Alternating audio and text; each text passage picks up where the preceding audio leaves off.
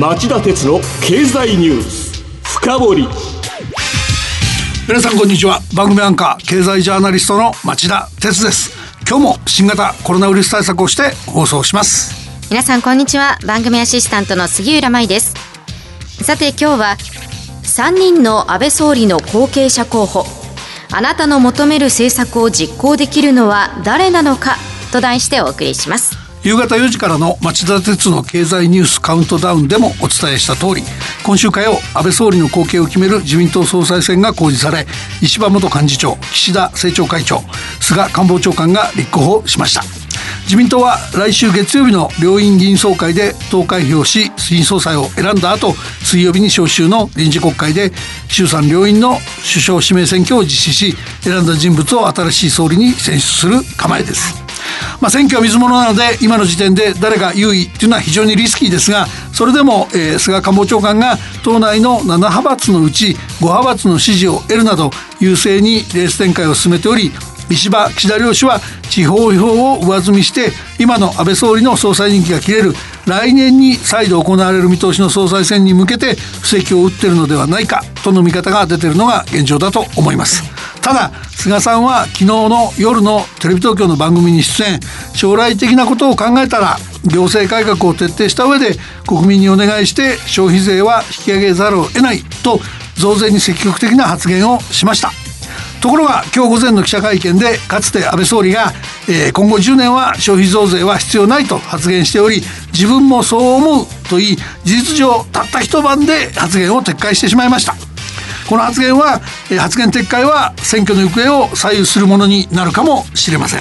まあ、とはいえですね立候補の3人は火曜日の公示の際の共同記者会見に臨み三者三様の知恵を絞ってそれぞれユニークな力のこもった選挙公約を発表してます。今日はそのこのうちの誰の政策が今の日本の社会や経済にフィットしやすいのか国民の願いを的確に捉えているのかあるいは実現性が高いのかといったことを探ってみたいと思います。それでは CM の後早速町田さんに深掘ってもらいましょう。町田鉄の経済ニュース深掘り。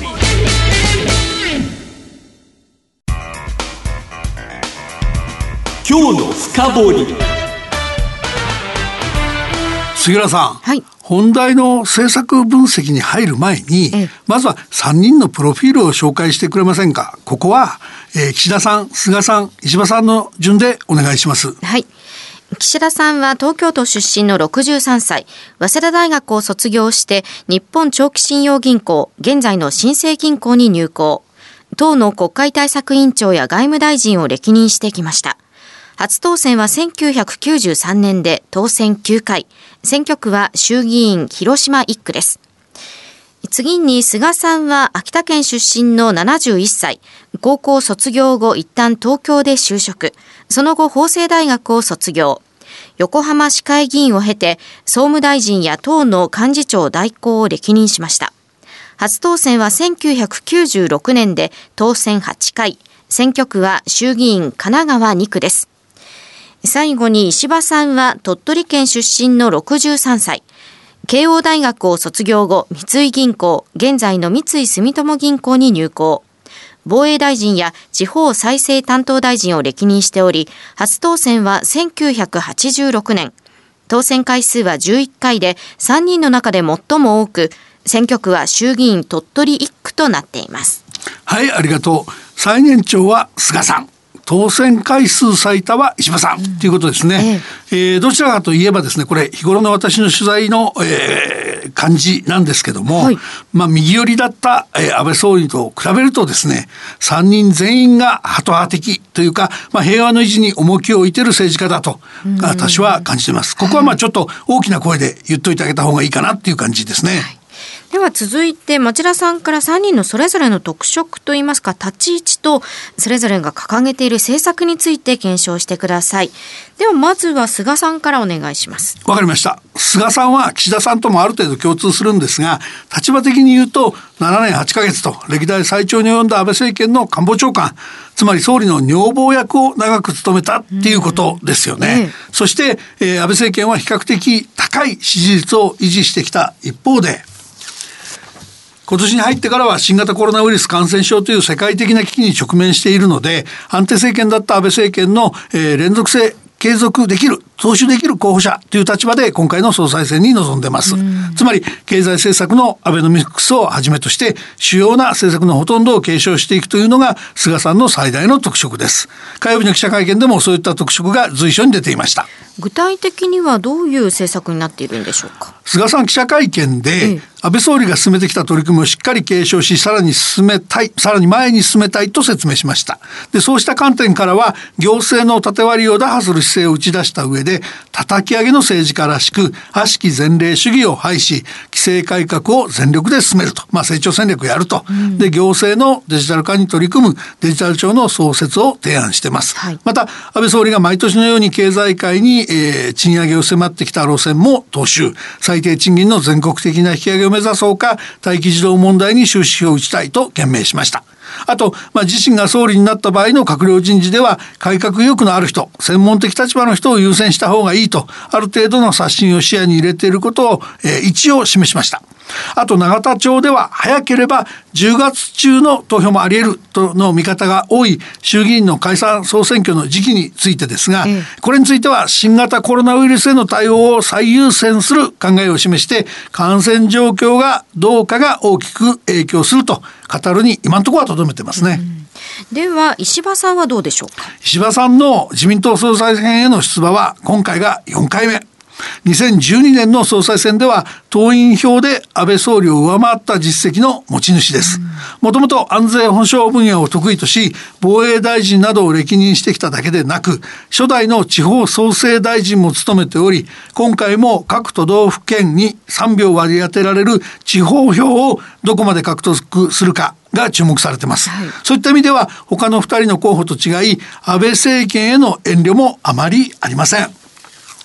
えー、工事の際の記者会見でも成し遂げたいのはグレートリセットと断言したほか学校法人森友問題などをめぐる安倍総理や側近たちの分かりにくかった国会答弁を批判した上で安倍路線からの転換も明確に訴えてます。経済面でも東京一極集中の是正や外需に依存しない地域分散と内需主導型経済の実現も唱えてます、はい3人目、岸田さんはどうでしょうか？岸田さんは派閥で言うと、池田隼人元総理が創設した自民党の名門派閥、宏池会、現在の岸田派を2012年から率いてきた人物です。自民党総裁への挑戦は今回が初めて。ですが、祖父、父ともに衆議院議員を務めた政治家一家で、宮沢喜一元総理の甥である宮沢洋一参議院議員はいとこにあたります。安倍総理とは当選同期で2012年の第二次安倍政権発足以降は4年7ヶ月にわたって外務大臣を務めアメリカのオバマ前大統領の広島訪問の実現や従軍慰安婦問題の完全解決を謳った日韓合意に尽力してきました。その後2017年に党の政調会長に転じ2017年衆院選と2019年参院選の2度の国政選挙で党の公約の取りまとめも担当しました、はい、広島選出議員として核軍縮問題をライフワークとするだけでなく財政再建論者としてもよく知られています。で、えー、岸田氏も安倍政権の、えー、安倍政権を支えてきた人物そういう人物の一人なので、えー、チーム安倍の一員で仕事ができたことを誇りに思うと前置きしつつ、まあ、記者会見でですけども現政権への批判は封印しつつ、えー、安倍政権の政治性をトップダウンと評して、えー、自身が得意なボトムアップの政治手法も有効だと特にとどめてます。またアベノミクスの成長の果実の分配について考えなければならないと成長を認めながら分配が大事だと言って、えー、やはり最低賃金の引き上げや税財政改革の必要性デジタル化の推進を強調。あとこれも大事外務大臣経験者らしいというべきでしょうか、えー、分断から協調へを理念に掲げて保護主義と対峙し平和の維持に力を注ぐ姿勢も明確にしてますね。はい。で町田さんは菅さん有利との見方ですけれども総裁レースの行方はどうなっていますか？これはあの票数がどうなってるかをしたらいいと思うんですね。えーはい、で国会の総今回の総裁選は394の国会議員票と、うん。えー、47都道府県に各3票の合計141票合わせた535票の獲得をめぐって争われてます。で菅さんは自民党に7つある派閥のうちの5つ細田派麻生派竹下派二階派石原派と無派閥の議員の多くの人の支持を得ています。で昔のように派閥が投票すべき候補を強く縛ってるわけではありませんがそれでも5派閥だけで合計264票があり過半数に迫る勢いですから菅さんが有利に戦いを進めていることは否定できないと思います。はいただこういう流れになったのは今回二階幹事長が通常時に行う党員党友394票の投票ではなく47都道府県に各3票の緊急事態用の総裁選選出方法の採用を決めたからで二階氏主導で大きな流れができたことには 残りの4派閥に反発もあり主導権争いや波乱が絶対に起きないとは断定できない面が多少あるのは事実。でまあ最後までわからないということもあり得ると思っています。はいあとこれ以前にもお話しましたけども一定の人の移動なしには経済成長の維持はほぼ不可能です。つまり政府や経済界が言うコロナの感染予防と、え、経済活動経済成長の両立は相反することなので誰が新しい総理になろうと新型コロナウイルス感染症対策の特別措置法を、え、この冬に向けて再改正しておき、え、感染拡大を予防すると。そのために強制的な隔離を担保保することなどが非常に重要になってきます。はい、あの新宿のホストクラブやキャバクラといった接待を伴う飲食店でのクラスターが再三指摘されながら封じ込めがなかなかできなかったことを見てもその重要性は明らかなはずなんですね。でこうした点の重要性を認めているのは勇気と真心を持って真実を語るを政治信条としている石破さんだけです。それからですね、えー、あの積極的なあの増税の発言を、えー、して、えー、非常に注目された菅さんなんですが、はい、えー、わずか1日でその撤回をしてしまい腰が座ってない人物っていう印象を与えちゃった可能性がありますのでこれがどうなっていくのもいくのかも注目点です。まあ、この辺りは投票日までにもっと議論して各候補の本音を聞いてみたい争点だと僕は思ってます。以上今日の深掘りでした。今日は3人の安倍総理の後継者候補。あなたの求める政策を実行できるのは誰なのか？と題してお送りしました。さて今晩11時からの町田鉄の経済リポート深掘りはポスト安倍外交の課題。時として独自外交で主導権をと題しまして日本経済研究センターの利根立久夫研究士官をゲストにお迎えしてお送りします。それではこの後夜11時からの町田鉄の経済リポート深掘りで再びお耳にかかりましょう。さようなら。